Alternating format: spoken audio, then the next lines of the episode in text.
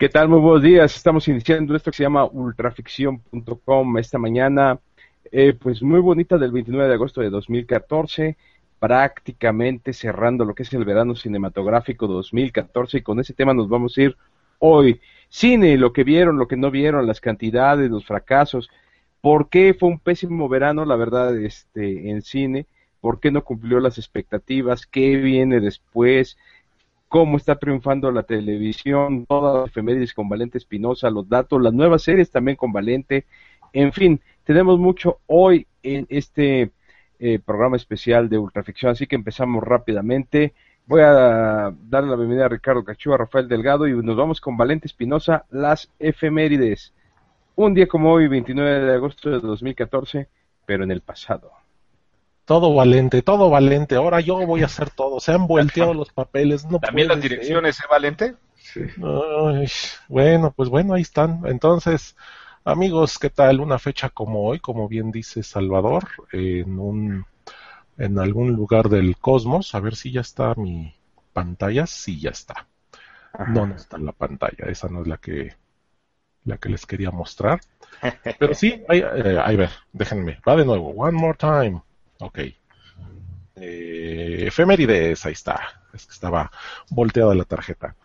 Un día como hoy, sí, como ya lo apuntó Salvador, nuevamente nos vamos al espacio y pues fue en el año de 1965 que la misión Gemini 5, que quien llevaba a los astronautas a bordo, y entre ellos ahí iba este Aldrin, el que pisó la luna, acuatizaron un día como hoy, acuatizaron, o sea, lanzaban al espacio el cohete, la cápsula y luego volvía a bajar, pero trataba de que se quedara mucho tiempo, hacían muchas mediciones, mucho estudio.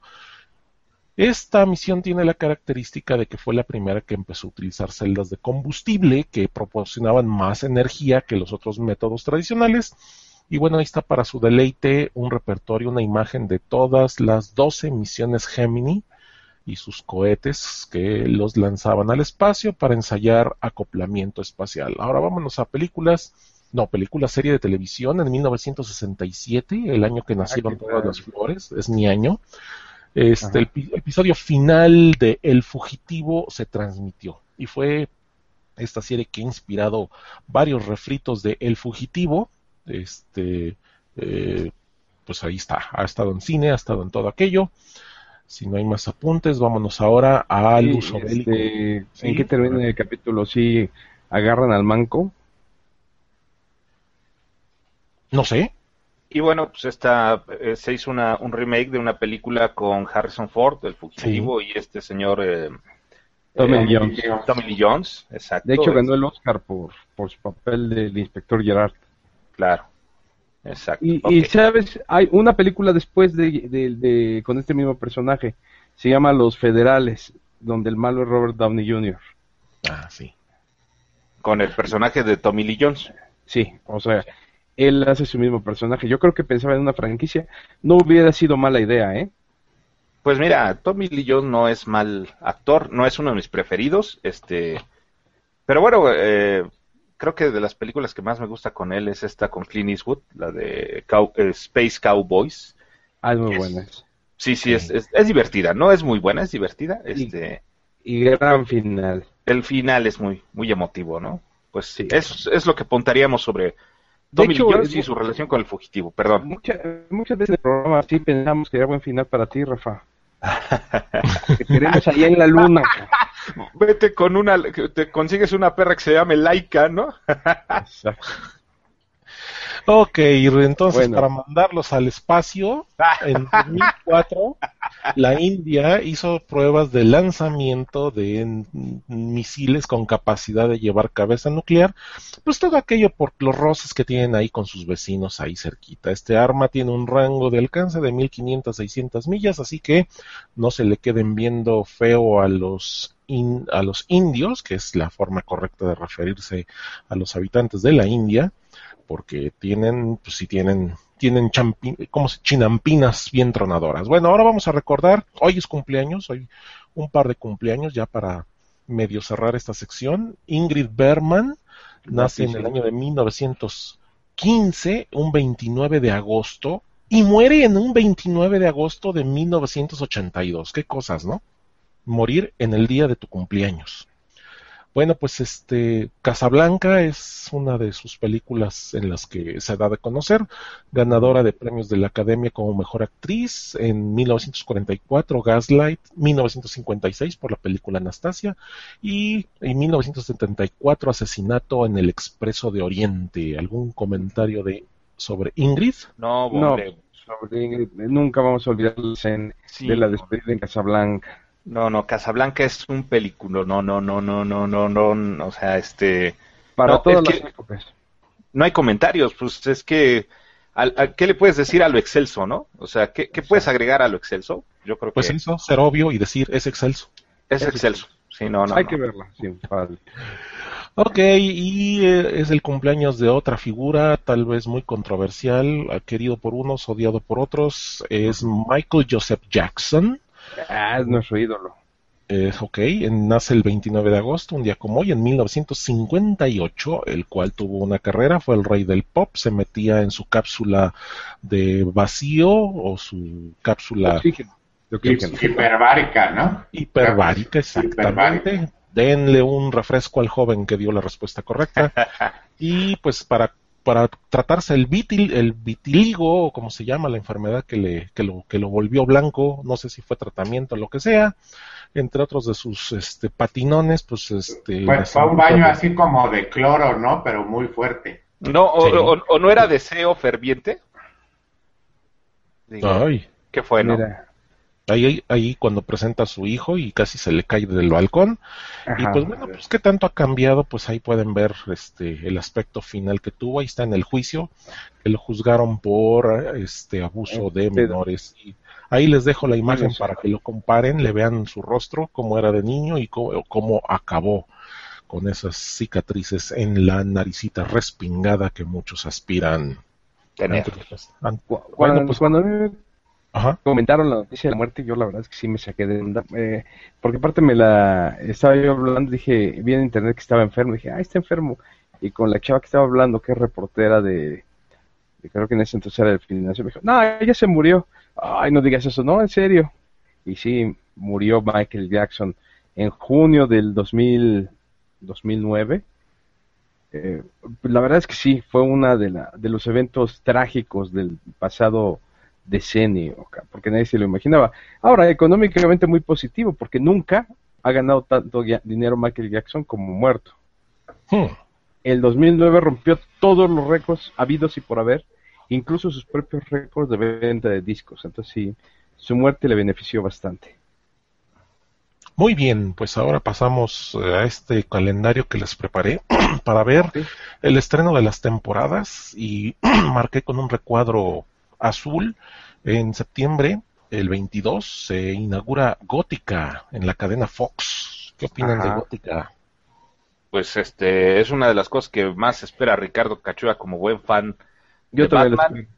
Me parece. yo voy a esperar que Sí, a mí, a mí me parece que, que, este es un va a ser un muy mal intento.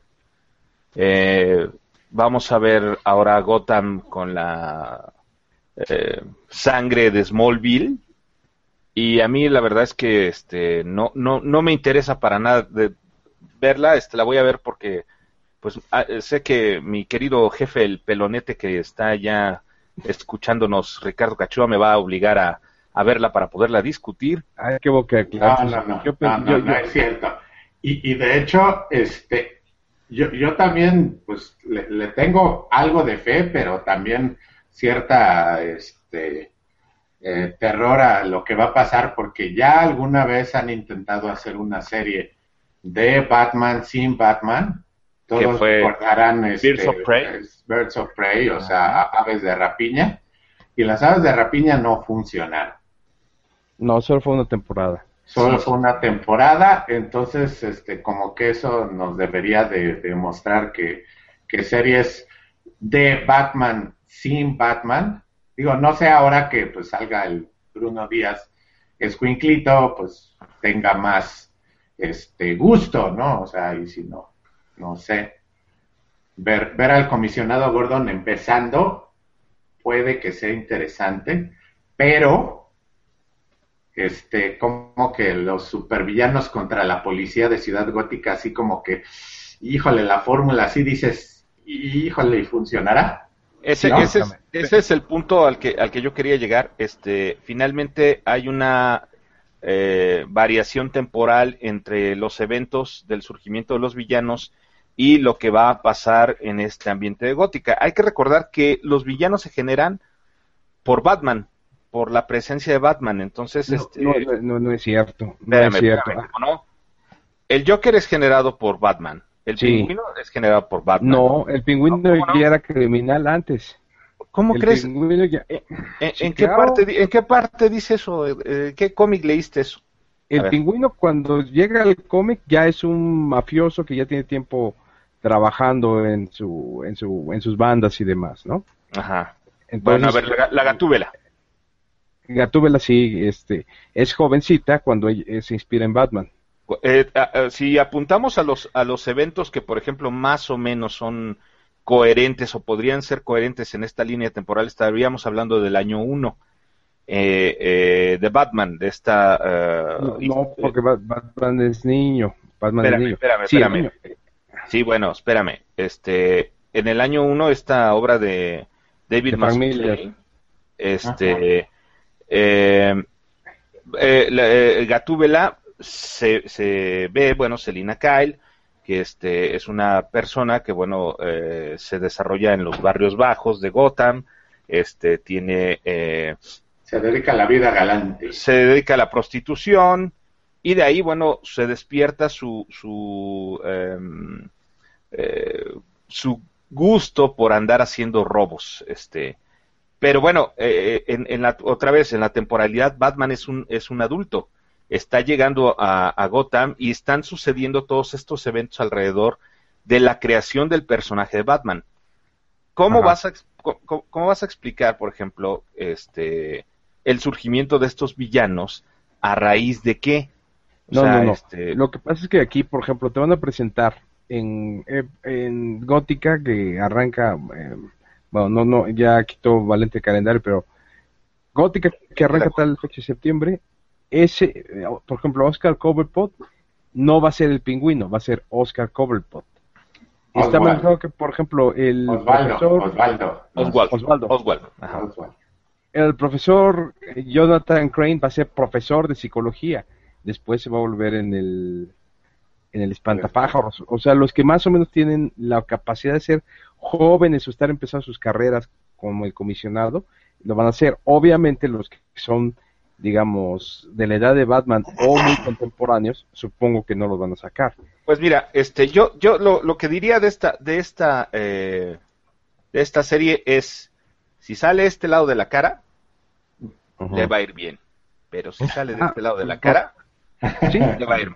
¿Sale? Entonces, esto luego lo va Ok. Ahora, no tienes por qué enojarte, mi estimado, porque ese mismo día se, se estrena The Big Bang Theory Sí. Sí, en, sí, sí. En, CBS. entonces, Bueno, sí. y, y, eh, a mí sí me gusta ver The Voice en la NBC. Este, y luego, bueno, en el calendario Valente tiene algo que sí me entusiasma de verdad, que es el día 23, eh, Marvel Agents of Shield, eh, la segunda temporada. Y bueno, Ajá. a Valente le gusta NC Size, ¿sí es verdad? No, Sí, Person of Interest. Persona de interés. No, es que tienes ahí este... eh. Ah, sí, perdón, se me fue, se me fue la... Está bien, de vez en cuando sí la veo. Sí, bueno. Este, pero algo que sí me, sí, sí me, sí me entusiasma mucho es ver esta segunda parte de los agentes de Shield, porque bueno, pues este, estamos complementando ya información eh, que, ha, que ha sucedido, por ejemplo, en la serie, con lo que ha pasado con Guardianes de la Galaxia. Ya se había mencionado por ahí eh, la raza Kree en algún momento, y ya sabemos ahora que mucho de lo que está pasando alrededor del personaje de Sky y esta famosa y milagrosa curación que eh, recibió eh, Colson, el agente Colson, es debido a experimentos con un ser alienígena y que todo apunta que es un Kree. Entonces, bueno, este, esto, esto me entusiasma más porque eh, por ahí ya se reveló algunas escenas en donde uno de los primeros villanos de agentes de Shield es ni más ni menos que uno de mis favoritos, el hombre. Krill. ¿El hombre qué? absorbente. absorbente. The Absorbing Muy- Man. Muy Este- mal hecho, por cierto, el este adaptado en la versión de Ang Lee de Hulk, Sí. como su papá, pero Su ahí papá. sí como que estuvo muy muy mal hecho y parece que ahora sí sí está pues, pues sí parece, ¿no, Rafa? Más, más apegado al personaje del cómic, aunque este otra vez yo creo que le van a dar aquí la relación del poder absorbente eh, por medio de los Kree. Eh, hay que recordar que este personaje pues es un enemigo principal de Hulk que tiene la capacidad de absorber este, los materiales y de este por medio del tacto absorber las características de los materiales y bueno pues de repente se puede convertir en acero se puede convertir en este en, met- en, en piedra se puede convertir etcétera etcétera etcétera no y la verdad es que en los cómics con Hulk se ha puesto unas guamisas impresionantes no este a mí me, me entusiasma mucho esto y esto es lo que quiero ver en Agentes de Shield Ah, para que veas si este Gotham pues, por mí se puede ir a la gótica si gusta no Muy, muy bien, Valente. Valente, pon otra vez, No, todavía no acabo mi sección, perdón. Sí. No, más para los Oye, y también, también este, este, se va a unir Lucy Lawless como una agente de Shield. Sí, hay- Se van a, a- a unir Andrea, a, a Adriana Palaki, que estaba para Mujer Maravilla, salió en la película de G.I. Joe, y ahora va a salir como la este, superheroína Mockingbird. perdóname nada más Adriana Palaki es la baronesa No, ella es- salía, sale de Lady, J, ah es Lady J ok sale de Lady J. sí. Bueno, pues para cerrar los Sale de estrenos, Lady J o de Scarlett, no me acuerdo de cuál de las dos, pero es de G.I. Joe. ok para cerrar los estrenos, además de, de Agents of Shield y el hombre Cotex, tenemos al día siguiente, El el, hombre 20 el 24, tenemos Law and Order, la última, lo último que queda de esta franquicia de la ley y el orden, el Víctimas Especiales, que ya llega, creo que su decimosexta temporada, y creo que con eso cerramos, ¿no, Valente? Las demás series, pues no están muy, no las vemos No. mucho, pero yo sí, sí veo y el orden, está muy buena. Solamente dos acotaciones. Una es de que este Azteca 7 ya está transmitiendo la primera temporada de Agentes de Shield, así que tenemos esto. Escuchen el podcast, vayan, no se adelanten para que no reciban spoilers, aunque aquí ya recibieron mucho spoiler, lo sentimos mucho, pero bueno, por Rafa, esta- por Rafa. es por Rafa. Entonces, Rafa este, la culpa. amigos de- en México que apenas están viendo Agentes de Shield, escuchen el podcast, vean los videos que tenemos transmitiéndose en Azteca 7, no nosotros, sino ellos, y nosotros tenemos nuestro contenido para que ustedes vayan al día. Les recuerdo también que la temporada de este, la Person of Interest empieza increíble, ya que han despertado a la supercomputadora que va a ser realidad una novela de 1984 de Orson Welles, donde un Uno de Orwell, George Orwell. George George Orwell, perdón, perdón, cambié de autor, eh, va a estar vigilando a todo mundo una inteligencia artificial. De hecho, son dos inteligencias artificiales que se van a confrontar en esta adaptación inspirada en este futuro orwelliano. Amigos, les invito a que recuerden, escríbanos, estén en contacto en la red de más crecimiento, en la red social google.com diagonal más ultraficción. También los que nos están viendo en vivo, estamos en YouTube, también tenemos el canal de Ultraficción. Mándenos un tweet con el hashtag Ultraficción o síganos ahí en twitter.com diagonal Ultraficción. Ah, sí, existe esa cosa llamada Facebook, diagonal Ultraficción, Ultraficción Web TV y en nuestra página Carnala, remixes de los 80 y agarren el correo y mándenos sus sugerencias, sus convocatorias en amigo arroba ultraficción.com y con esta me despido hasta que llegue mi sección de Asia Noticias. Y precisamente noticias. de, de remixes del 80 de la semana pasada tenemos una noti- una- unos comentarios que llegaron un poco después de que haya terminado la transmisión. Big Man, muy bueno, excelente, gracias. Kikito, saludos. Ahora que viene Sin City 2, podría hacer un programa al respecto. Lo vamos a comentar aquí en este programa. Síguenos escuchando, Kikito. Eh, Manuel, gracias por tus comentarios. Juan Manuel Vázquez, el programa anterior se habló de la experiencia del cine y él dice, yo dejé de ir al cine pues se volvió una experiencia desagradable. Primero porque ya doblan al español la mayoría de las películas y era una vez sí y otra también que me tenía que salir a pedirle a alguno de los chicos que ahí y que en general no entienden un demonio, ya no digamos cine, sino de proyección, que estaba mal. las proyectaban en un formato equivocado y se veían alargadas afuera de la pantalla, sin subtítulos, el sonido no se escuchaba. Me pasó más en Cinemex que desde que se la vendieron al Grupo México se la llevó la, la trompada, pero también en Cinemark antes de que se la vendieran también en Cinemex y en Cinépolis menos, pero también. Entonces, pues ya no voy, bueno, voy mucho menos que antes. Ah, y luego se les olvidaba apagar la luz. Bueno, pues complementando lo que dijimos nosotros la, semana pasada acerca de la experiencia de, ir al cine. Hoy también vamos a hablar mucho de cine. Y bueno, pues ya tenemos comunicación también a través de remixes de los 80 en nuestro post. En nuestro post que pusimos María Rosa, porfa, enlace al post de Ultraficción. Ahorita mismo lo ponemos.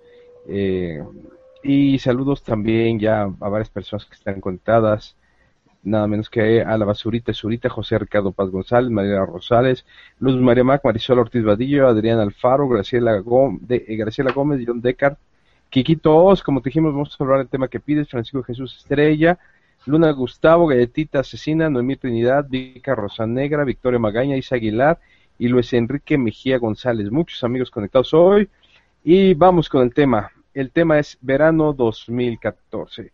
El verano oficialmente empezó con El Hombre Araña 2, pero de forma extraoficial en Estados Unidos, inicia con una película que fue un exitazo, también de Marvel. Capitán América y el Soldado, del Invierno. pero, no es el verano, ¿no? Más bien es el, el, año cinematográfico. Cinematográfico. Pero como esta película se estrena en marzo y el verano empieza en mayo, empezó a marcar la pauta. Y resulta que cuando llega la película que supuestamente abre el verano, que es eh, pues nada más ni nada menos que eh, el capitán, digo, el hombre araña, pues resulta que no tenemos así una respuesta soberbia a esto. Entonces vamos a hablar un poco de eso. Rafael, Ricardo, el hombre araña. mira, aquí tenemos de hecho las, las, las cantidades, pero eh, nada más en Estados Unidos, ¿no? Perfecto. nada más taquilla de, Estados Unidos. El número uno este año es el Capitán América, el Soldado de Invierno, con 259 millones de dólares. En segundo lugar, este año, nada más taquilla de Estados Unidos, está The Lego Movie con 250 y casi 258 millones de dólares. En tercer lugar, en Estados Unidos, en Estados Unidos está Guardianes de la Galaxia con 256 millones de dólares. Luego viene Transformers con 243, casi 244 millones. Maléfica, Días del futuro pasado de los X-Men, este, la de Planeta de los Simios. Y en octavo lugar está el asombroso Hombre Araña con 202 millones de dólares, 200 para Godzilla, y así sucesivamente. Eh, estoy viendo que en el lugar catorceavo está Teenage Mutant Ninja Turtles. Ajá. Dieciséisavo Río. Ajá. Eh, en el diecinueveavo está Mr. Peabody y Sherman. Ajá. Ya me 300 está, está en el, en el veinteavo. En el veinteavo. Ahora, mira, analiza una cosa que es muy interesante. Vamos a tomar los 20 primeros lugares y estamos hablando de todo el año. Ahorita nos vamos a referir al verano, pero de todo el año. Si tú tomas en cuenta, tenemos Capitán América 1, Guardianes 2, X-Men 3, El Hombre Araña 4. También tenemos Ninja Turtles 5 y 306. Em, o sea, seis películas nacidas directamente del. Seis películas basadas directamente de un cómic, o sea, aunque sean adaptaciones, lo que ustedes quieran, pero nacidas de ahí, del cómic, dominan la, la cartelera. Y si a eso aunamos películas que son del tema que nosotros manejamos aquí en Ultraficción, como El Planeta de los Monos, como Godzilla, ajá, como Divergente dentro de todo, pues más o menos ahí, pues resulta, Lucy, resulta que pues, la gente se está decantando más por la fantasía, la ciencia ficción y el cómic para verlo en cine. Todavía si nos alargamos un poquito más al lugar número 22 está Al filo del mañana, que es de una novela japonesa de esas que son eh, cortas, pero también tienen dibujos y demás para los chavos. Es un fenómeno muy interesante. La gente ya no está viendo eh, eh, como antes cuando hace muchísimos años, estoy hablando de décadas, cuando las películas serias, entre comillas, dominaban el, la taquilla, como El Padrino, que fue en su época el primer lugar, probablemente su lustro, sino estamos hablando ya de películas más orientadas hacia lo que los chavos ven. Esto también nos habla de algo, la cuestión poblacional. La dinámica adolescente es la que determina la taquilla. Pero, ¿por qué el hombre araña 2 está en un lugar tan bajo? ¿Cuál es la respuesta? Godzilla es explicable. Había estado eh, un, héroe olvidado, es japonés, etcétera. Pero el hombre araña 2 quedar en octavo lugar en Estados Unidos es raro. Ricardo Cachua. Y luego tenemos, mira, tenemos las cantidades del verano, nada más películas del verano, con Guardianes de la Galaxia en primerísimo lugar. Eh, Transformers en segundo, Maléfica tercero, X-Men en cuarto, Planeta de los Simios quinto y hasta el sexto también, nada más del verano, o sea, de las películas con las que directamente o más o menos en cuanto a época estuvo el, Hombre Araña, también es en sexto lugar. Exacto. No, pues, no estuvo mal. Ahora, las, las Tortugas Ninja, que fue la película que le quitó el primer lugar a los Guardianes de la Galaxia, pero no por mucho tiempo, porque regresó después este Guardianes de la Galaxia al primer lugar, 149 millones de dólares. En efecto. Eso, todo un fenómeno de Guardianes de la Galaxia. De hecho, si lo tomas así como el verano, es la película del verano. Sí, sí, sí, o sea, es el, primer lugar.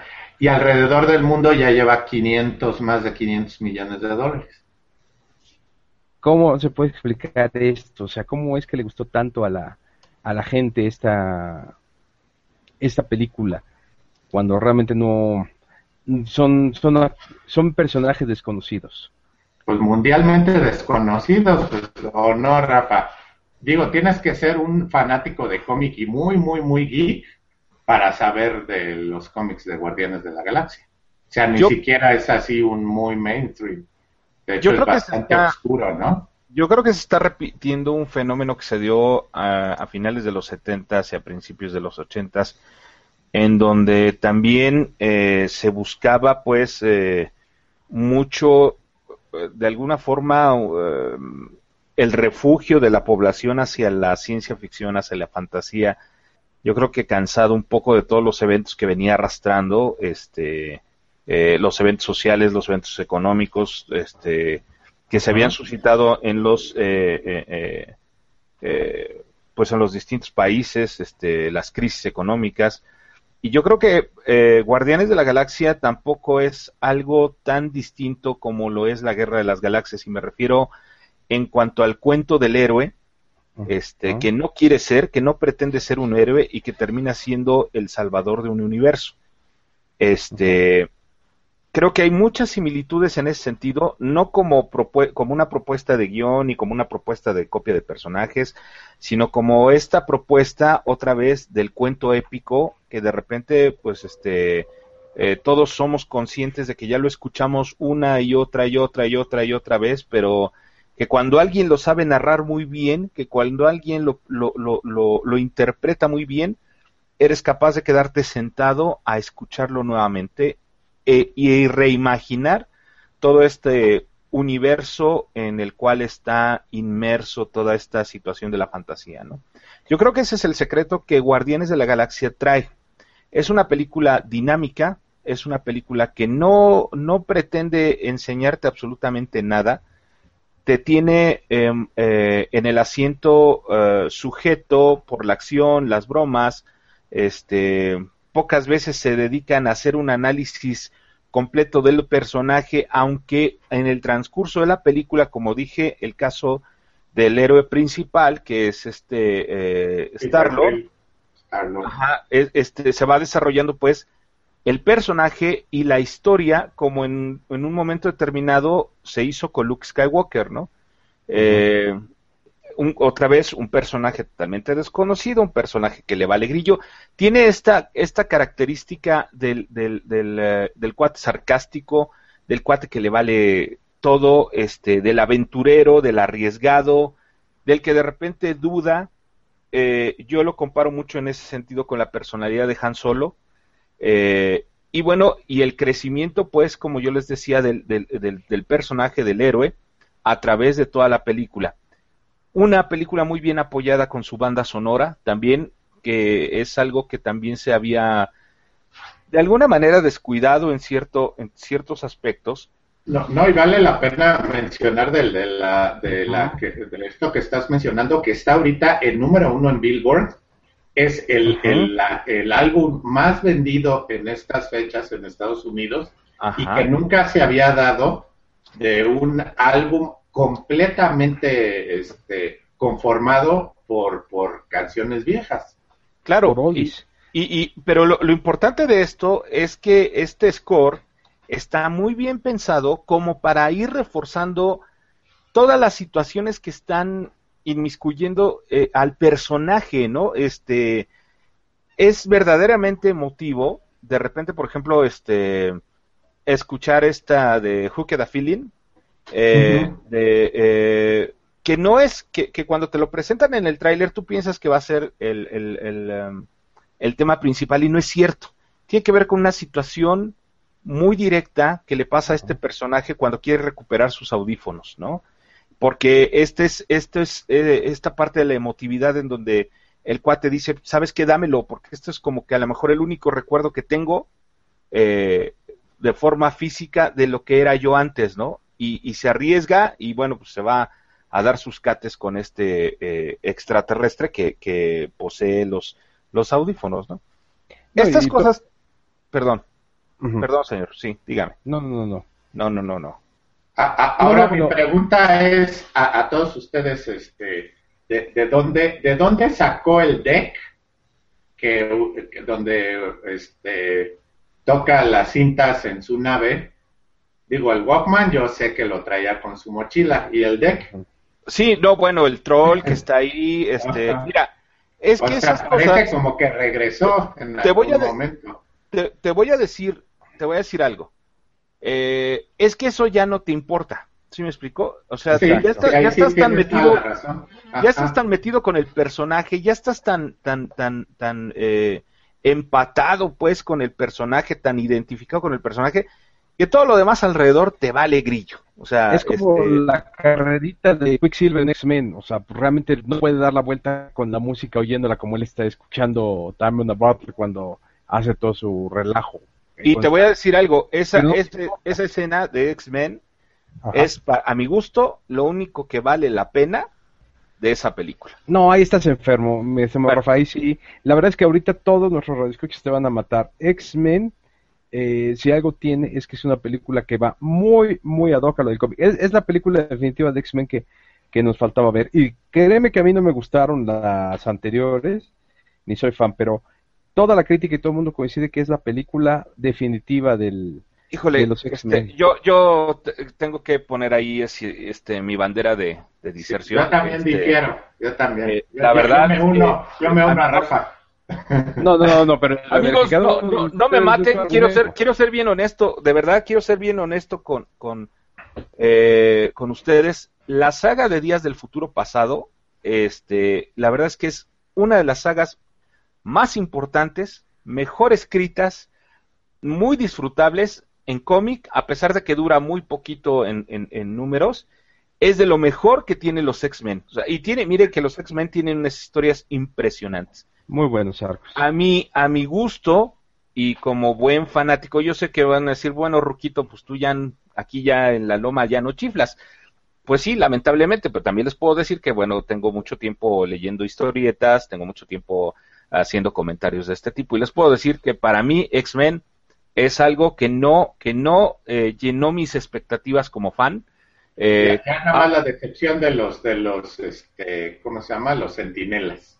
Y, y sí, no, no, son una decepción. Si alguna vez has leído cómics de, de, Marvel, son unos villanos excelentes. Es un diseño de robot padrísimo, muy fregón, el cual prácticamente no lo han tenido que cambiar desde los 60 por lo bien hecho que está el diseño y, lo que hicieron para los robots futuristas Es como No, si yo les digo tanto. que esto es el Capitán América. Esto no es el Capitán América. O sea, esto es un robot No. con apariencia del Capitán América. Es exactamente este mismo diseño que tengo aquí, que estoy presentando, es exactamente lo mismo que vimos nosotros en, en X-Men. Sí, Este, pero Espérame, espérame. Eh, los robots, los, los sentinelas traen una historia también, un trasfondo detrás en el cómic muy impresionante. Yo entiendo, y ahí sí, mi querido Salvador Sinófilo, este, que no, no es posible cinéfilo. adaptar, bueno, lo que seas, pues. Este, no, sinófilo es el amante de los perros. ah, bueno, como te quiero, perdón. también lo soy, ¿no? Pero discúlpeme. cinéfilo. Ok, sí. Este, no, no- no es posible. no, es, difícil adaptar estos conceptos que se han llevan en, en, en 32 páginas, en, en ediciones mensuales y durante tanto tiempo, en dos horas 45 minutos de película. Yo Claro, entiendo eso todo es lo que espérame, espérame, espérame. Bueno, si me vas a empezar a discutir, ya no digo nada. No, no, no, no, no. Entiendo perfectamente todo eso, pero también entiendo que hay gente que hace las cosas excelentemente bien y el ejemplo es The Winter Soldier. Es una película que yo incluso ya la estoy viendo en, en, en, en- en- en DVD, digo en este en Blu-ray y no me quedo de verdad este no son de las películas que te aburren, no son de las películas, cada vez le encuentras más detalles, cada vez le encuentras este este este tipo de cosas importantes quién puede hacer algo con un personaje, con una historia. Capitán América, ustedes saben que eh, no es un personaje tampoco tan fuerte en cuanto a, a- su historia que transcurrió en el cómic. Ha tenido sus altas y sus muy bajas. Se ha muerto quién sabe cuántas veces, lo han revivido quién sabe cuántas veces. Este, y sin embargo, la gente que hizo el trabajo de Winter Soldier, me parece la verdad que mis respetos. Eso es, eso es un, eso es un hecho comprobable de que quien sabe manejar bien un guion, muy independientemente del personaje tenga más de 40 años, o tenga 10, o tenga 5, o tenga eh, 25 mil números editados, todo eso, lo sabe hacer bien, porque se compromete con la historia y sobre todo se compromete con el personaje.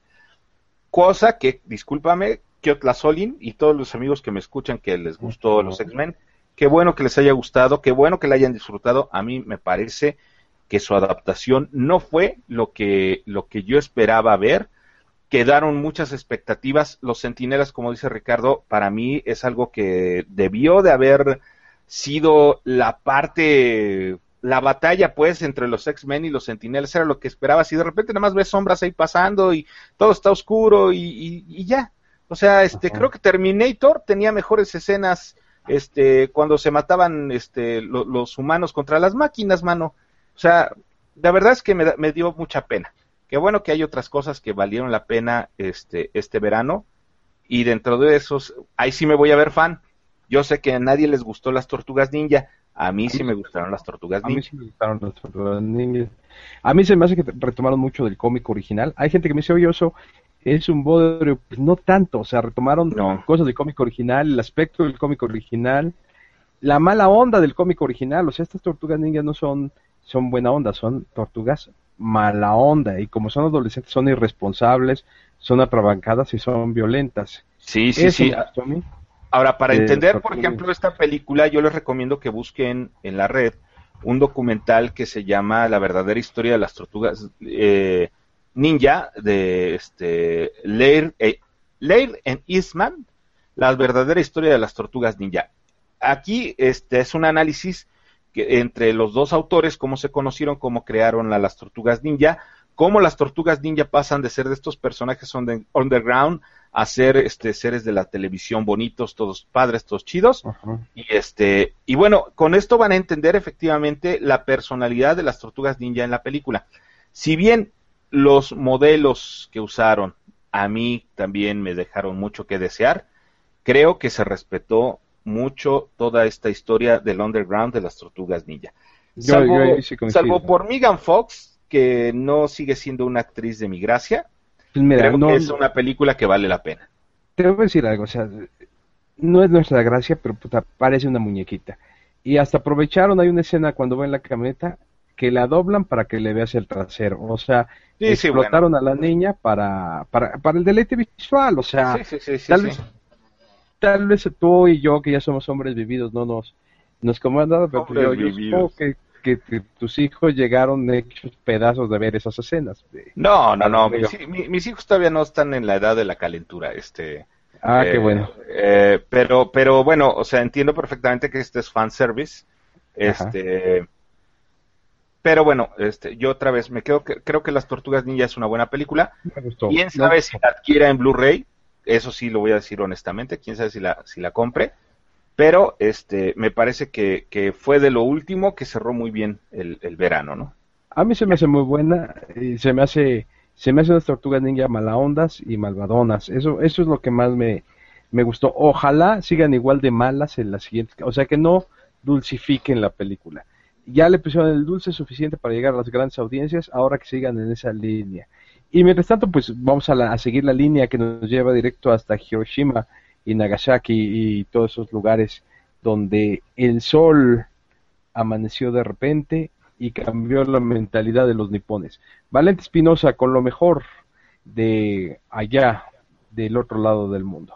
Notiasia con nuestro Ronin, Valente Espinosa. Noticiasia. ¿Qué, qué, qué, qué este, lamentable selección de ciudades tenías que hacer y eso que no lo estás haciendo ¿Por qué tenías que hablar de las ciudades donde cae la bomba H? ¿Por qué no hablas de, este, de Hokkaido? ¿Por qué no hablas de Tokio? ¿Por qué no hablas de Tsukuba? No, donde cayó la bomba, ¿verdad? a, los, japoneses los define mucho la tragedia. Es un pueblo trágico. Les gusta. Tokio, Tokio devastada por Godzilla. A ver, bueno, a por, por, Godzilla no. Y de hecho, una cosa que yo estaba pensando, ayer estaba yo reviendo, eh, no sé si han visto Rambo la, la última donde Rambo hace una matazón. Eh, resulta que Rambo, en esta película, en la última Rambo Regreso al Infierno, se encuentra una bomba Talboy perdida ahí en las, en las selvas de Birmania, le pone una mina y ¡pras! vuela a decenas de birmanos, ¿no? Pero lo importante es que estas bombas, las Talboy inglesas, nunca se usaron en las manzana, nunca se usaron allá en el en Asia. Sin embargo, las bombas que sí cayeron sobre Tokio cuando uno piensa en eso, eh, el poder de devastación que hubo durante la Segunda Guerra Mundial, probablemente en la historia no lo volvemos a ver. Y el poder de devastación de las bombas convencionales fue mucho mayor y más trágico que el de las bombas atómicas, las que se han usado contra la población civil. Hoy es otra cosa muy diferente. Pero bueno, ese es un comentario histórico al margen de las cosas siempre interesantes que hacemos aquí. Pero vamos con Valente. Y otra referencia, los Tall Boys también es otra referencia a unas latas de cerveza así bien altotas, los Tall Boy. Tall Boys. Ok. Noticias, noticias, porque para mí Japón es Asia. No, este, esta semana hemos tenido mucho ruido de que si Hello Kitty ya no es una gata, es una niña, etcétera. Yo aquí les estoy presentando, para no irme sobre esa fila tendenciosa, pues esta es la versión de Osamu Tezuka de Hello Kitty. Eh, resulta que pues eh, fue, su propuesta en su momento y pues muchos dirán bueno es que esta Hello Kitty se parece ya lo han visto antes pues sí es un personaje de Osamu Tezuka en donde está este cerdito con forma de hongo y el cual pues este aparece en algunas de las obras del el maestro Osamu Tezuka por ejemplo, aquí en la página web del propio maestro, si está, ahí está, lo están viendo, y llega a aparecer el puerquito por ahí. Esa fue su propuesta de, de, Hello Kitty, pero Hello Kitty no fue la original, déjenme mostrarles la original, y aquí les estoy mostrando a Musty. Musty, toda una serie con personajes de 1945, 29 años antes de que Sanrio lanzara a su icónico personaje, pues ya existía este otro personaje, el cual pues le remodificaron algunas cosas, pero es prácticamente lo mismo, si no es que muy similar. No entiendo, mi estimado Valente. ¿En plena guerra mundial crearon a Musti? Sí. Los japoneses. Pero este no es japonés. Musti no es de origen japonés, es norteamericana. Ah, no. Ah, ok. Entonces, Aquí tengo este, la tabla de referencia, Ray Cochran en 1945, perdón, Bélgica, no es norteamericana, es belga. Ah, es belga. Entonces, en plena guerra, no sé, no puedo extrapolar ahí una referencia más precisa. Bueno, pues en ultraficción, eh, ¿Y si los demandaron? ¿Sí los demandaron a.? No, no pasó nada. Los japoneses fueron muy. ahora sí que le libraron. Libraron la bala. Ah, ok. no, no, no hubo, no hubo nada, mi estimado licenciado sediento de sangre y de, este, de acciones judiciosas. Aquí tenemos la página de Ultraficción, que en esta ocasión, tributo a Estudio Ghibli, eso también ha estado sonando mucho con esto de que, pues, que si truena, que si no truena el estudio Ghibli, pues eh, los que, muchachos de Fox, que hay un taller de animación experimental, hicieron esta animación como un tributo por si desaparece o no desaparece. Véanlo, está muy bonito, muy inspirador. Se llama Adiós Ghibli. Y por otro lado, eh, salieron las escenas de este cómo se hizo la serie en tercera dimensión, no la serie, la película de Doraemon, la historia de este gato robot y, Novita, su, su, amo. Ahí estamos viendo escenas de la maquetación tridimensional que llegó a cabo eh, la producción. Véanlo también, está en su sitio de videos preferidos mundiales. El índice Nikkei tuvo una baja de 0.23% esta semana y recuerden, síganos en Ultraficción en Twitter porque ahí está la noticia. Ahí díganos y ahí les contestamos. Esta fue la noticia Asia del día. Perfecto, fue muy buena la noticia eso. Y voy a ver el estudio Ghibli. Estudio Adiós Ghibli. Adiós Ghibli. Adiós, Ghibli. Bueno, pues continuamos nosotros con el verano. Valente, lo mejor del verano en Japón, ¿tú tienes idea que fue a ellos que les... Fíjate que en, en, Japón no lo sé, pero en China ya sé cuál fue la película más taquillera. Y de hecho ahorita es la más taquillera de todos los tiempos, Transformers. Pero por muchísimo, ¿eh? O sea, les fue súper, súper bien con esta película. Ah, ya. Ricardo Cachúa. Pues mira, aquí, eh, te ponemos otra este, película que no es que se estrenó este verano y exactamente no le está yendo muy bien, tomando en cuenta este, la primera este, de esta serie. Frank Miller Sin City A Dame to Kill For, la cual a nivel mundial nada más lleva 12 millones de dólares recaudados y parece que no va a refutar. No. Entonces, ¿cómo Salvador y Rafa? Esta película es de los fracasos del verano, pero ya se explicaron las razones. Primero que nada, cuando sale la primera Sin City hace casi nueve años, todo el mundo dice, wow, qué revolución visual, bla, bla, bla, qué padre, se habla mucho de ella y todo. Ahora ya la gente dice, ah, eso ya lo vi. Esa es una. Es primer, primer este punto en contra, que le ha pesado mucho. Segundo, hay películas que si tú en el verano, eh, tú piensa como padre de familia, piensa como Rafael en el verano. Rafael va con su... en, el verano. Sí, luego. Rafael en el verano va con su esposa y su runfla de squinkles. Llegan al cine y hay una serie de opciones. Ajá. Está Guardianes de la Galaxia, está Tortugas Ninja, está etcétera, etcétera. ¿no? Todavía en algunas queda Transformers. ¿Quiénes determinan qué van a ver? Obviamente Rafael no tiene poder de decisión, porque entonces va a preguntar, ¿qué quieren ver? Transformers, Guardianes de la Galaxia, etcétera.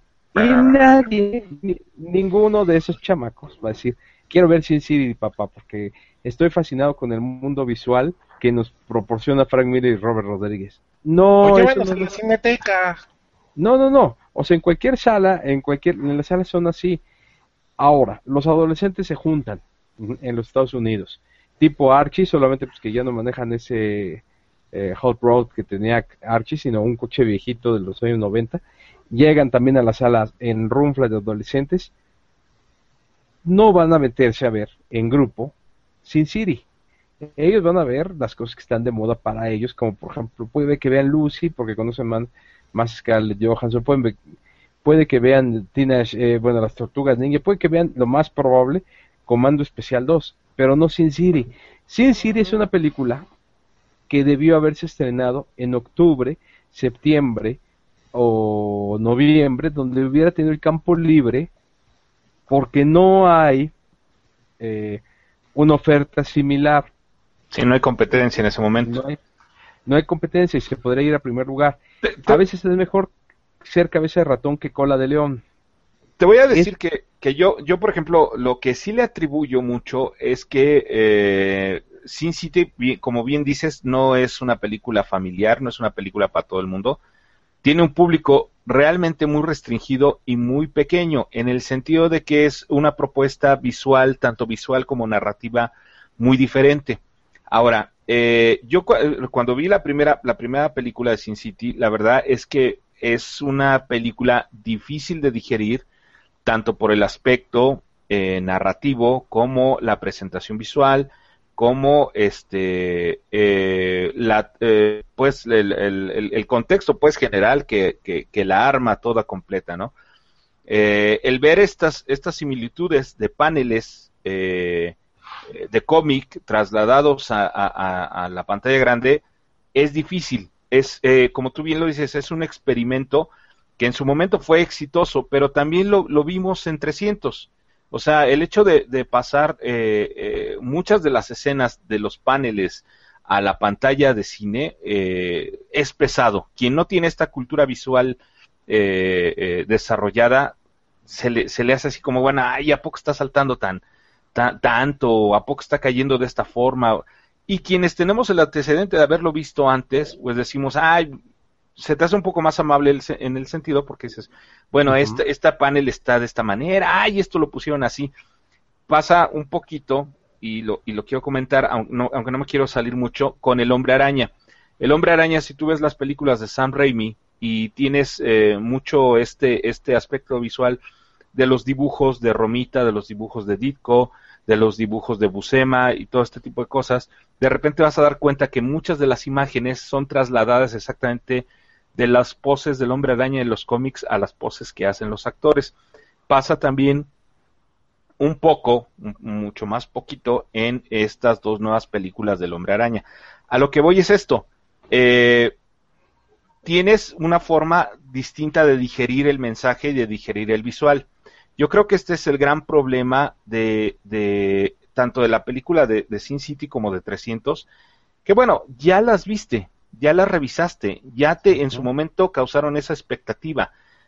Ya qué te pueden ofrecer en ese sentido, qué novedad eh, te puede te puede ofrecer estas películas en ese sentido. Yo creo que este eso es uno de los grandes errores también de tratar de repetir una fórmula una fórmula que en su momento fue muy exitosa, pero que otra vez no va a funcionar porque el público no está preparado para eso. La gran mayoría de la gente no está preparada para eso. Y si a eso, como tú dices, le anotas que la mayoría de estas películas no son de un corte familiar, sino que son un cine experimental, pues bueno, ahí está el gran, el gran fracaso de las mismas, ¿no? Y, déjate, eso de esperarse nueve años, o sea, todavía peor a todo lo que dices, porque en esos nueve años este, has visto cómo el mismo Miller se ha engolosinado con exactamente ese estilo visual y hacer la barbaridad que hizo con el Spirit de Will Eisner. Sí, sí, sí. Y dices, bueno, pues sí, ok, ya, ya, e, e, esta novedad ya la exprimieron y la dejaron así como limón de taquería y, ya no da más, ¿no? ya no da más.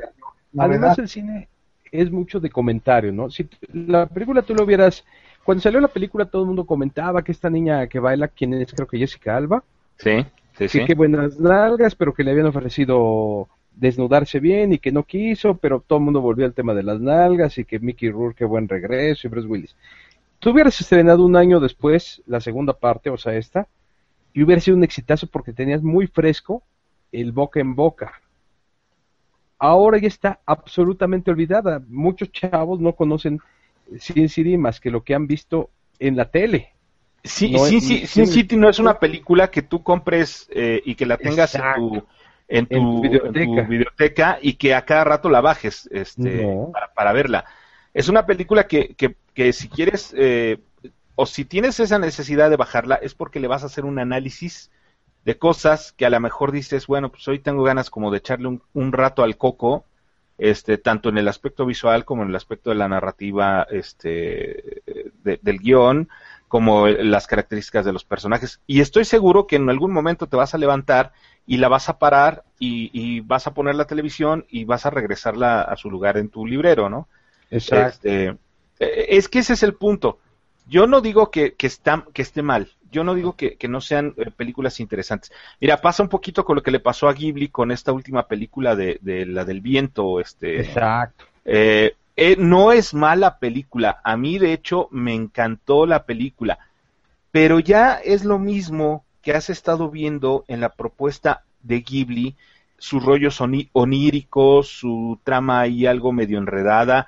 Si no estás como muy atento a esta película, eh, este, eh, es muy fácil perderte en el esquema de la narrativa, este, y al final, bueno, el, el, el, hecho de, de, la historia de este señor que desarrolla los eh, Casa Cero del Japón, este, pues es muy, muy entendible. Desde un principio sabes que es este ingeniero este, que tiene estos sueños y su contacto onírico con este autor francés de los, de los aviones, Salvador, que se me acaba de ir el nombre. El, sí, el conde italiano este. Este, que, que, que, bueno, eh, eh, es como su, su, su sueño llevado a, a, a, esta, a este deseo de participar en los avances aeronáuticos. Por otro lado, está muy descuidado el aspecto de este del personaje de la, de la señorita que se enferma y que, bueno, pues al final eh, tampoco te especifican exactamente qué pasa con ella, porque termina todo en un, en, otra vez en este concepto onírico, ¿no? Este, quien, quienes tenemos esta experiencia ya de, de haber eh, eh, visto Ghibli durante todo su tiempo, eh, pues sabemos cómo se manejan sus películas y de repente sabemos eh, cuando esta narrativa se, se, se, se, vuelve confusa. Pero es, es algo, un esquema muy, muy particular de Ghibli. Sin embargo, yo creo que eh, gran parte de lo que le está pasando ahorita ha sido porque el esquema no ha sido renovado y porque eh, sus películas se han quedado en eso, en propuestas conceptuales por las cuales triunfaron en, en, en, América, por las cuales fueron traídos a América, por los cuales los grandes animadores de, de, de Pixar y de Disney y de, eh, las tienen como eh, películas de culto. Sin embargo, siento que sí hay que hacer un refresh eh, en estas cosas. Yo creo que, que todo, todo tiene este, este sentido de inicio, se vuelve padre, y al final, bueno, pues hay que saber renovarlo, ¿no? Porque si no, bueno, pues lo mismo le pasó a George Lucas con la Guerra de las Galaxias, esto fue de repente un boom, y de repente se fue para abajo y estuvo ausente eh, del colectivo durante un buen rato, y estoy hablando del colectivo eh, general, aunque, bueno, sí hacía presencia en otros medios eh, mercadológicos, este, como los juguetes y como toda la parafernalia que había, pero no teníamos pues ya una noticia de, de esta, de, esta franquicia en su medio original que fue el cine, ¿no? Este, hasta que, bueno, pasa esto de la renovación con Disney, eh, que, que, vamos a ver nuevamente una propuesta sobre el tema, ¿no? Yo creo que esta es, esta es la gran bronca de que lo, lo, se engolosinan de repente con, con, con sus conceptos, creyendo que estos conceptos no pueden evolucionar y pues ahí es donde está la regada, ¿no? Digo, eso, eso es lo que yo, yo, creo. Ahora, de, dentro de esto, de esto de engolosinarse con algo, este, sí, ¿qué tal la noticia o el chisme o lo que sea de que este Warner ha ordenado que las películas de DC que se van a hacer de aquí en adelante no haya bromas? No, pues eso es o sea, ya quedaron parece que este, eh, uh, muy, muy mal parados para los ejecutivos con linterna verde, lo ven como un fracaso, parece que no entienden que el fracaso de esa película no tiene nada que ver con las bromas, sino con lo mal hecha que está, pero entonces quieren hacer esto, entonces yo realmente lo veo, y digo, no sé si ustedes estén de acuerdo, como que la maldición de Batman de 89 o sea, Ajá. Tim Burton así dijo, bueno, lo oscuro, los personajes así trágicos, es todo lo que funciona. Entonces, desde ahí, todo lo que han adaptado ha sido para allá.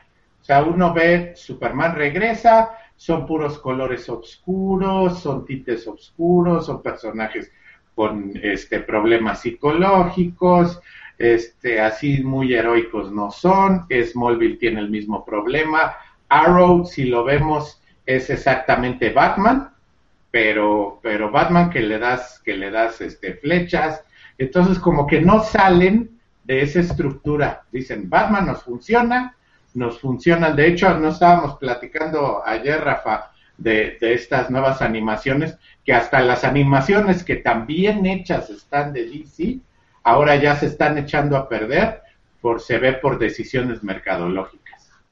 Sí, yo vuelvo a lo mismo. Esta, esta parte de, no buscar eh, la renovación, sino tratar de insistir en eh, una forma determinada de cómo conducir el producto. La verdad es que hace años eh, teníamos con las animaciones de DC y de Marvel una muy clara distancia que DC había marcado en, dentro de la calidad de sus historias eh, animadas, dentro de su trabajo de animación en general, tanto de series como de películas. Y lo que habíamos visto era eh, pues cosas muy, muy padres, muy interesantes, adaptaciones de novelas gráficas importantísimas dentro del universo DC pero eh, recientemente y después de este fenómeno de los nuevos 52 y a mi gusto a partir de la película de Flashpoint, eh, se ha descuidado mucho esta producción.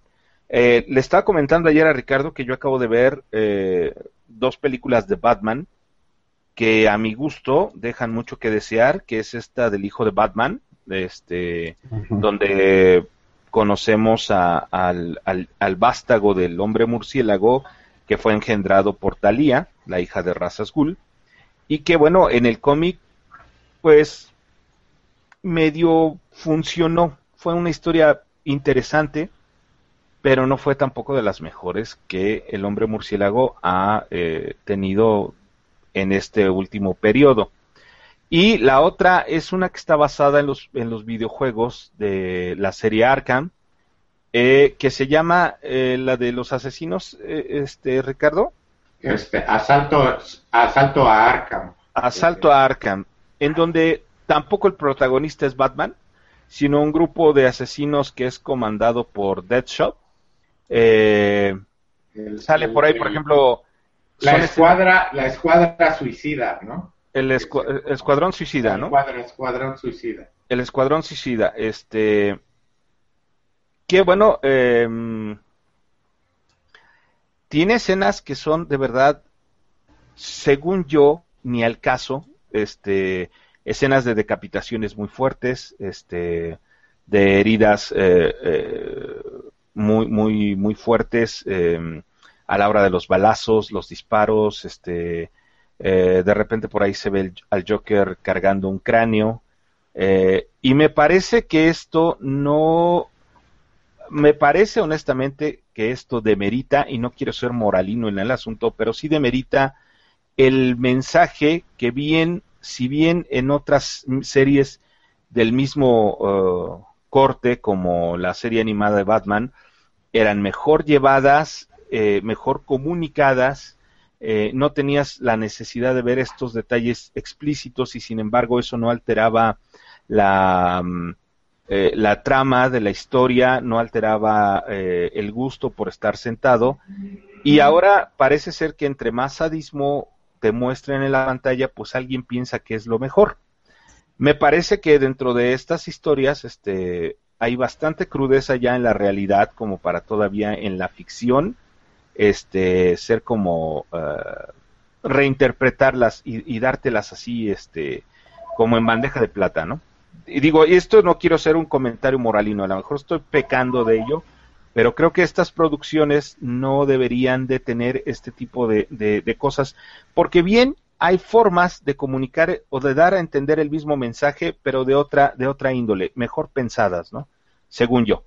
Este, la verdad es que la trama deja mucho que desear, la exploración de los personajes deja mucho que desear.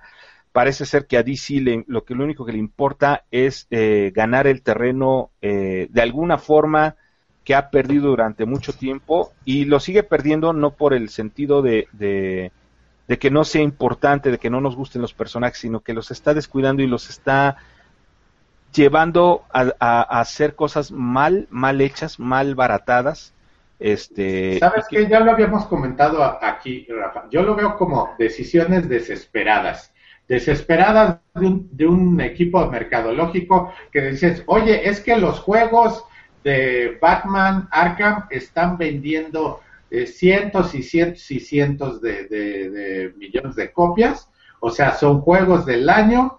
Tenemos que ese mismo limón vamos a exprimirlo más. Entonces ahora vamos a exprimirlo en animación. Le quitan, yo creo, digo así lo veo, a personas creativas muy, muy, muy este, buenas como es Mike Carlin, que es el, el, mero mero de animación, a, Bruce Timm y a todos ellos el control, y les dicen, oye, ¿sabes? Vas a hacer esto. Pero ni siquiera tienen los pantalones para usar los diseños tal cual. Sí, Porque Carlos me anda en esos juegos, o sea, tú ves Arlequín, el diseño de Arlequín es extraordinario. Sí, sí, sí. El, el, diseño del guasón es extraordinario. Y ninguno de esos yo los vi realmente bien retratados en la animación. Mira, te voy a decir algo. Bruce Timm, el creador de, de la serie de Batman, de Animated Series, ese señor está trabajando en una caricatura que a mí, cuando empezó, para mí era un bodrio, pero que ha ido mejorando desde que este señor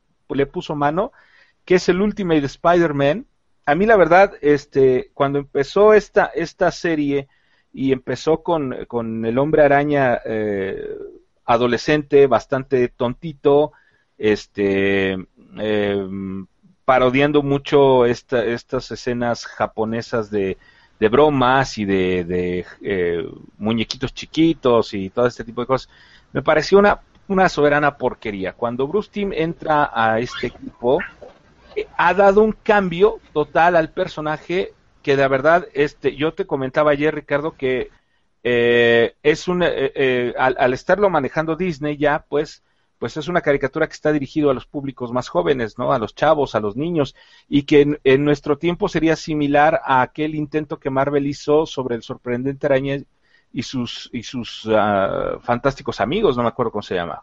Pero bueno, este, donde te presenta un equipo de héroes jóvenes en una situación juvenil, en una situación que es muy reconocible para los, para los eh, grupos también de la edad. Y este, la verdad es que la serie está impresionantemente bien llevada, gracias al trabajo de Bruce Timm y de muchos colaboradores que anteriormente hicieron un gran trabajo en DC y que ya no están. Entonces, este, como tú dices, bueno, eh, ¿cómo, cómo, cómo te puedes explicar este tipo de, de cosas? pues, eh, relación es este, la, primera relación que se me viene en la cabeza es dinero.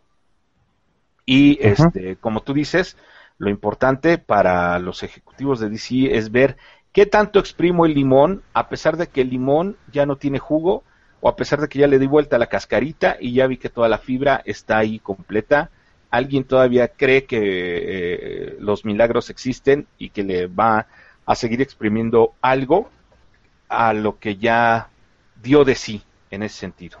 Yo este, eh, te comentaba incluso ayer en la tarde que platicábamos que no me extrañaría que ya estén empezando a planear dentro de DC una nueva reestructuración de los personajes, porque igual sus publicaciones empezaron muy bien y de repente se fueron al caño, que en los siguientes dos meses después de que los nuevos 52 empezaron a surgir, ya tenían casi 13 títulos cancelados porque no habían logrado la expectativa que ellos tenían. Entonces, así está funcionando con todos los productos.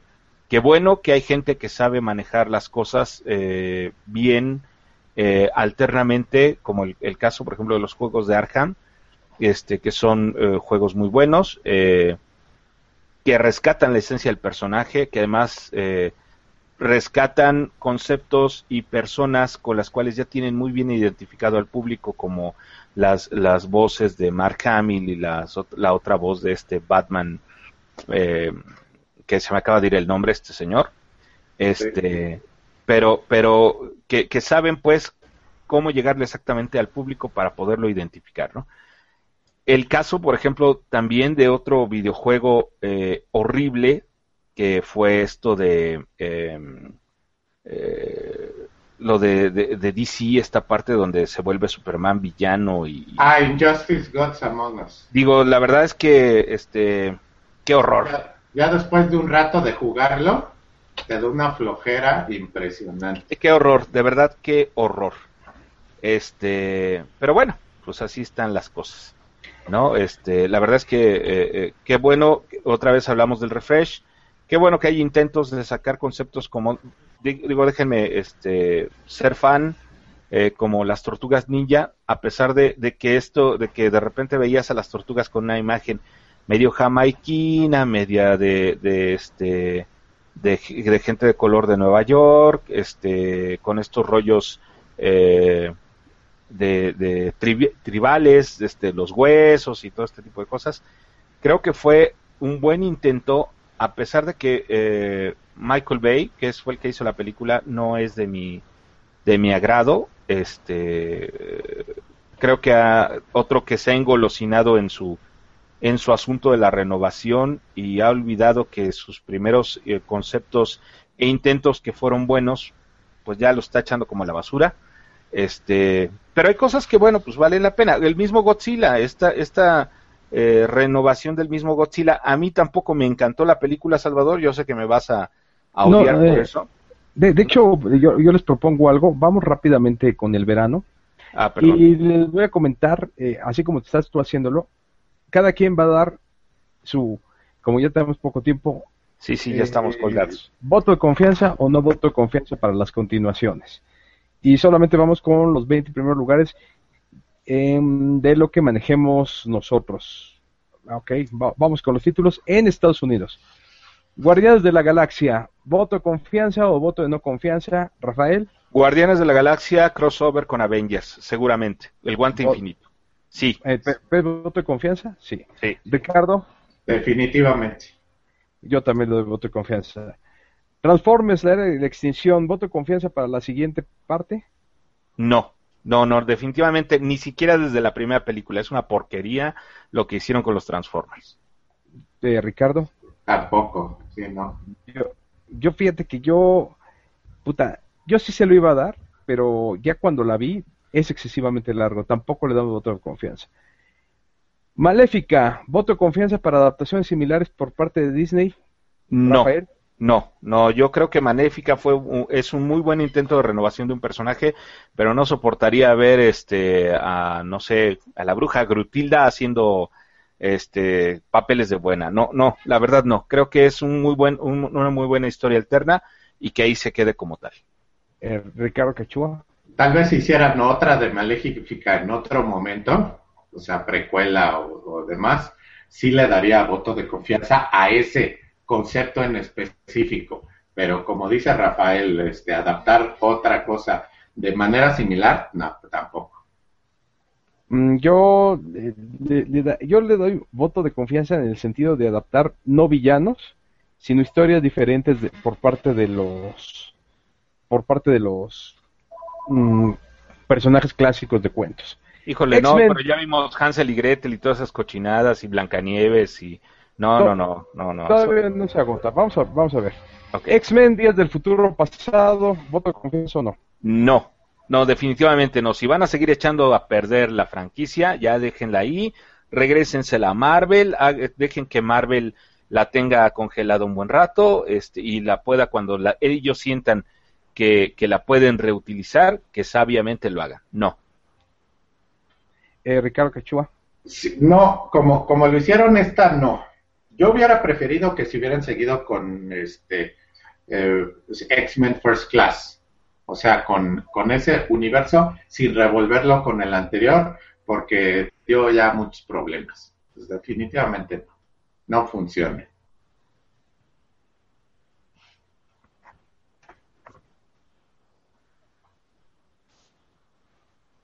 Bueno, bueno, y luego. Salvador. Bueno, bueno. Acá estoy, acá estoy. Ya, ya. Ya. Muy bien. Vamos muy bien en este sentido. La siguiente. El. Híjole, esta. Bueno, yo no dije de X-Men, ¿eh? Yo X-Men sí le doy mi voto de confianza. Y la que sigue, de inicio digo que yo no se lo doy porque no me gustó. El eh, Planeta de los Simios Confrontación. Eh, yo quisiera ver al Planeta de los Simios con un nuevo concepto realmente como se planteó en las primeras películas de de la serie, aquí estoy hablando de la de Charlton Heston, yo quiero ver a los simios montados a caballo, siendo salvajes, este, Si eh, en esta matando humanos. ¿Mandé? No, no, no, pero, pero, pero los quiero vestidos de changos, o sea, bien bonitos, así, eh, los uniformes de los simios, la sociedad simia bastante bien establecida.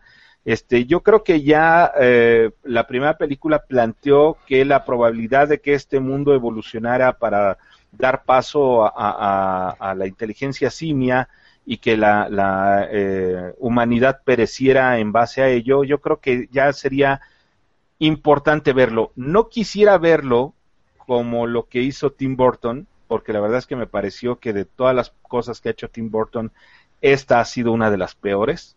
Este, pero sí quisiera verlo evolucionado.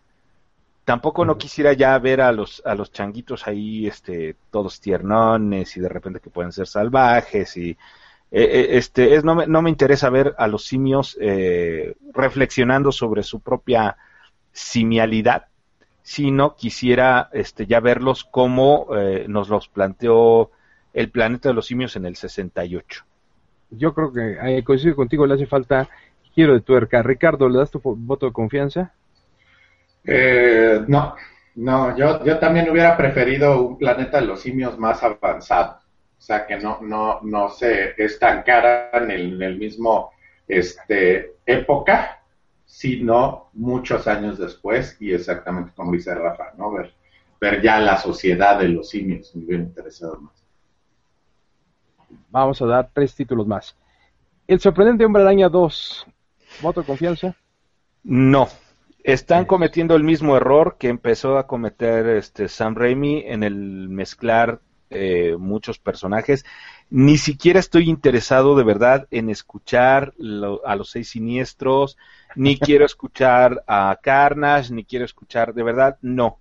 O sea, creo que lo que, lo que trataron eh, de hacer empezando esta nueva eh, saga del Hombre Araña fue interesante, pero ya se engolosinaron muy rápido presentando tantos personajes que no están desarrollados en esta película del Hombre Araña. Este, al final estaba yo viendo el Blu-ray del Hombre Araña y vienen las escenas de, de, de, de, de que el papá entonces no está muerto y que sí está, eh, que es, eh, no lo perdona Peter Parker. Entonces ya se me hizo una mezcolanza de historia de verdad. No, no, no, no quiero ver el Hombre Araña, ya no. Ricardo. Eh, Coincido es, eh, exactamente con Rafa, este, está muy engolosinada la, la, la trama, este, ese duende verde es un duende verde de pacotilla, lo desarrollan, o sea, en vez de darle el chance de desarrollarse, lo desarrollan yo creo que en cinco minutos en la película, entonces no tiene ninguna base dramática, no tiene ningún peso dramático, este, o sea, lo único que lograron hacer es hacer la escena de Gwen Stacy todavía más terrible que en el cómic. Eso es lo único que lograron innovar, porque yo sí vi la escena de, de Gwen Stacy y dije, ay, ay, ay, ay. Si de por sí es canija, le hicieron más canija, pero aparte, no- ninguna innovación en nada. No, no, no, el, el desperdicio de El, este el Electro, Electro es también una de un- un- está Sí, sí, el desperdicio de este actor. muy este, bueno, ¿no? Sí, no, Yo no. coincido, son tres villanos idiotas, una buena muerte, pero nada más. O sea, lo que le hicieron a Rino no tiene, no tiene no tiene nombre. abuela, no tiene no. Y sobre todo, eh, un actor como Paul Giamatti haciendo el papel de un imbécil es algo... Sí, sí, sí, sí. Sí, no, es un es- desperdicio. No, este es señor, el que interpreta a Electro, es un desperdicio. O sea, de verdad, se hubieran Sí, centrado, o sea, un ganador del Oscar. se hubieran centrado en la, en la trama de la relación de Gwen y de, y de Peter como, como la lleva, pues, y no, no haces tantas mezcolanzas. Ahora, el Duende Verde, de verdad, es, es patético. O sea, patético a más no poder. No, yo la verdad, este, déjenlo, también suéltenlo, por favor, este, hagan, hagan, sean, sean humanos en buena onda, este, hagan algo coherente, ¿no? Bueno, son 11, 11, tres títulos más. Godzilla, voto de confianza, Rafael. No, no me gustó otra vez el desperdicio de este señor, eh, el papá de Malcolm, que tampoco- no me acuerdo cómo se llama ahorita. Este, Cranston. Bueno, este señor, no me, digo, la, la, la esposa, o sea, qué desperdicio de actores para, para, perdón, si van a poner nombres en el póster para que la gente se interese y vaya a ver la película, pues entonces quiten el nombre de Godzilla, o sea, es que eso de verdad es, es patético, o sea, tener actores de esa, de esa calidad para presentarlos. Para mandarlos a los cinco minutos, ¿no? Es una estupidez. Y luego, digo, de repente, el, el, el, tipo este que, que, a mí me cae muy mal, el que interpretó Kikasi, que es el soldado este marinero, o sea, otra vez, la idea de andar reforzando este, los aspectos de los de los militares gringos, salvadores del mundo y todo eso, ya, ya, ya está muy contado, eso ya está muy contado.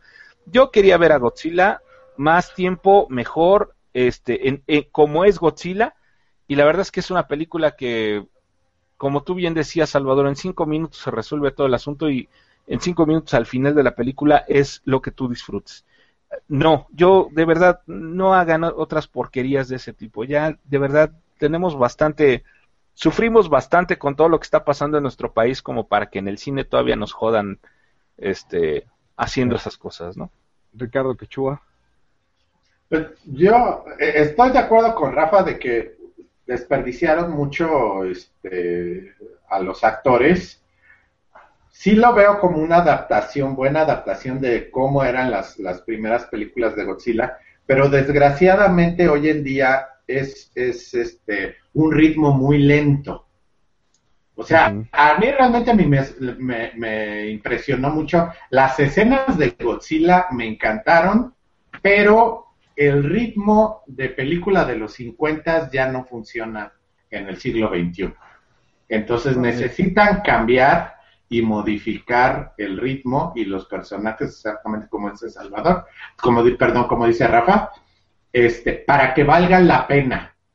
O sea, te, te, enamoras del personaje de, de, de Carlson y te lo matan, ¿no? Entonces dices, espérate, una película de monstruos me tiene que interesar la persona que está en peligro. Si no, no tiene ningún chiste. No, no, no. es como una película de asesinatos, una película de terror. Tiene que haber esa empatía con los personajes y realmente yo no sentí empatía por nadie, más que por él y se murió. El mismo profesor Nishizawa, o sea, es que ese en, en las películas del de la 34, el, 54. perdón, del 54, la persona que este, conduce pues toda la investigación acerca de Godzilla. Acá digo, este señor también que lo vimos en, en, en, en esta del último Samurai, todo que es un eh, actor de descendencia japonesa. En Guatemala. No, no es japonés, es el actor japonés más importante. De, digo, carajo, ¿por qué desperdiciar a este hombre también? ¿Cuál es la idea? Por eso te digo, si van a llenar la cartelera de, de nombres nomás para que uno vaya pensando que, que, la película va a ser genial, pues ya no lo hagan, o sea, este, eh, dedíquense a vender hot dogs en las calles de Nueva York o Mira, cosa que les produzca dinero, ¿no? Yo le voy a dar mi voto de confianza por Godzilla, pero si la próxima vuelve a salir Kikas, ya no, no sé ni qué, ni qué pensar. Nos quedan solamente dos títulos. Tortugas Ninja. Bueno, Rafa votó a favor. Por Ricardo, yo no la he visto, entonces no tengo opinión. No me gustaron los diseños, pero tengo que ver la película para dar una opinión más este eh, informada. Y yo, yo sí le voy a dar mi voto a favor. Y cerramos con la de Tom Cruise. Eh, se llamó Al filo del mañana. ¿Sí la vieron? Eh, sí. Hay, hay, hay, hay películas. Películas. Yo le doy mi voto yo le doy mi voto a favor, definitivamente, al filo del mañana. Lástima que es una película que no tiene futuro como, como secuela ni como, como saga. O sea, pero como película creo que le fue eh, que está muy bien. Le fue muy mal en taquilla, pero bueno, o sea, eh, no todas las películas. Tuve fallas en el micrófono. Yo creo que es importante seguir manteniendo así como películas policíacas, como películas de acción, como películas de autor, como películas, hay que mantener una línea, seguir manteniendo una línea clara sobre las propuestas de la ciencia ficción, porque yo defiendo mucho el concepto de la ciencia ficción, que es una parte importante en donde tú de una manera segura puedes experimentar eventos eh, que te hacen pensar eh, cuál sería el destino de la humanidad si es que ocurriese algún evento eh, de otra índole. Estaba yo viendo, por ejemplo, que dentro de unas de las películas eh, más eh, aceptadas en cuanto al concepto del manejo de la ciencia ficción había sido esta del em, impacto profundo, este, que es la historia pues de este meteorito que pega en la Tierra y bueno, cuál es la situación de cómo se comporta el ser humano alrededor de este evento. Me parece que es importante seguir manteniendo el género. Sin embargo, mm. este, si van a contratar a Tom Cruise también, pues, la verdad es que... este, no, pero la película no está mal. No, no está mal, pero, pero ese chaparrito nunca ha sido tampoco de mi agrado, ¿no? Este, la verdad es que creo que, perdón, creo que hay actores también que son más importantes, este, y que bien podrían haber llenado los zapatos del personaje. Está bien el trabajo que hace Cruz. No, no me, no, no me, no es de mi agrado el actor. Lo que sí puedo defenderlo es que sigan produciendo películas de ciencia ficción porque siempre es importante tener eh, esta gama de distintos géneros en el cine. Eso es lo que, lo que digo, ¿no? Bueno, pues ya, y, Valente, ¿tú qué opinas de Al filo del mañana y Godzilla, que son adaptaciones de, Japón, este, producciones japonesas? Pues sí, que vuelvan a seguir rehaciendo Godzilla, aunque le vuelvan a regar el tepache. Ya Japón se decidirá a lanzar tal vez alguna, una vez que digan cómo la riegan, pero qué dinero nos pagan por tener esta franquicia. Pero, y el... pero ¿sabes qué? Por ejemplo, perdón, recomienda a Captain Harlock. Recomienda a Captain Harlock. Ok, recomiendo Captain Harlock. Regresando con Godzilla, pues sí, otra iteración más no está ya. ok. Y este, Regreso al futuro, pues sí, digo, tan solo la serie de manga no daba mucho. Digo, aunque se antoja muy bien de que te puedes ir hasta el infinito, que se muera y regrese, y se muera y regrese, y reaprendiendo los pasos que ya habías cruzado. Eso ya lo vimos en Star Trek, en Loop, eh, Ship in the Bottle en el día de la marmota. El día de la marmota, que es una manera muy cómica de cómo llevar esta serie de eventos. Eso es padrísimo. Y vean Captain Harlock. También en un capítulo, en un capital de, de los Expedientes Secretos que se llama Lunes, donde entran a un banco y hay un asalto y explota una bomba y los mata. Y este, ¿cómo se llama? Mulder va aprendiendo día a día eh, cómo, cómo evitar todo eso. Bueno, yo, yo sí les voy a recomendar, les voy a recomendar que vean Captain Harlock, es una animación eh, generada por CGI, que este, de producción totalmente japonesa. Increíble cómo renuevan a este personaje, creo que es de los 50, eh, mi querido Valente, este, de manga, de, de, de manga japonés. La verdad es que está increíble, los diseños están increíbles, las naves sorprendentes, los paisajes impresionantes es algo de lo que ustedes pueden eh, checar por DVD, eh, cómprenselo, original, ya saben, está difícil encontrarlo, pero si ustedes lo pueden, ya lo pueden adquirir. Muy, muy buena película. Y ya nada más, yo para despedirme quiero felicitar a todos los gamers hoy en su día 29 de agosto, que es el día oficial de todos los gamers, aquellos que también nos dedicamos a hacer este tipo de cosas o a trabajar en este tipo de cosas o a tener alguna influencia en relación a este tipo de cosas, pues happiness, felicidades, ¿no? Y ya, terminé. Ya con eso. Bueno, yo quiero concluir eh, citando mis dos peores películas que vi este verano. Eh, Cameron Díaz, nuestro video sexual, la verdad es que qué estupidez tan grande. Pudiendo hacer una película de situación bien hecha, prefieren decantarse por la vulgaridad, por la droga, y en general por la estupidez, ¿no? O sea, yo creo que hay que manejar más la, la situación que los chistes baratos y lo mismo le pasó a otra de las peores películas que viste verano que se llamó Buenos Vecinos. Ya, por favor, que a este señor Seth Rogen lo retiren, ya sus chistes de marihuana y sus chistes de, de, de porquería, pues ya, ya los vimos, ya nos reímos.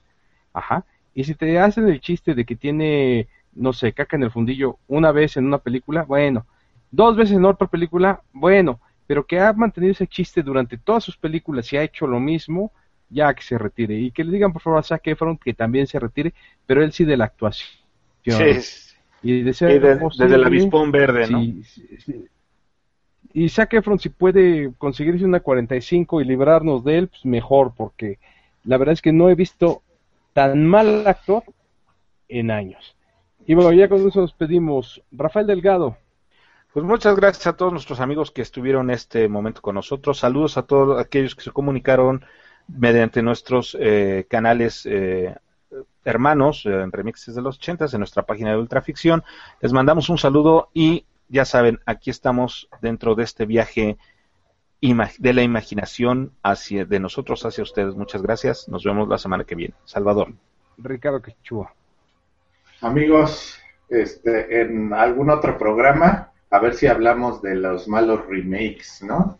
Como ven, Robocop y este el, Vengador del Futuro y todas esas cosas terribles que han hecho últimamente. Tengan muy buena semana. Eh, Valente Espinosa pues nada más les recuerdo que no estaría mal un buen programa hablar de lo malo. Vean Captain Harlock, eso no es malo, es muy bueno y solamente me resta recomendarles que nos veamos ahí donde el futuro se haga presente. Y yo soy Salvador Cruz muchas gracias. Concluimos el verano cinematográfico 2014 y la próxima semana más en Ultraficción. Fue un programa largo pero productivo. Cuídense mucho, hasta luego.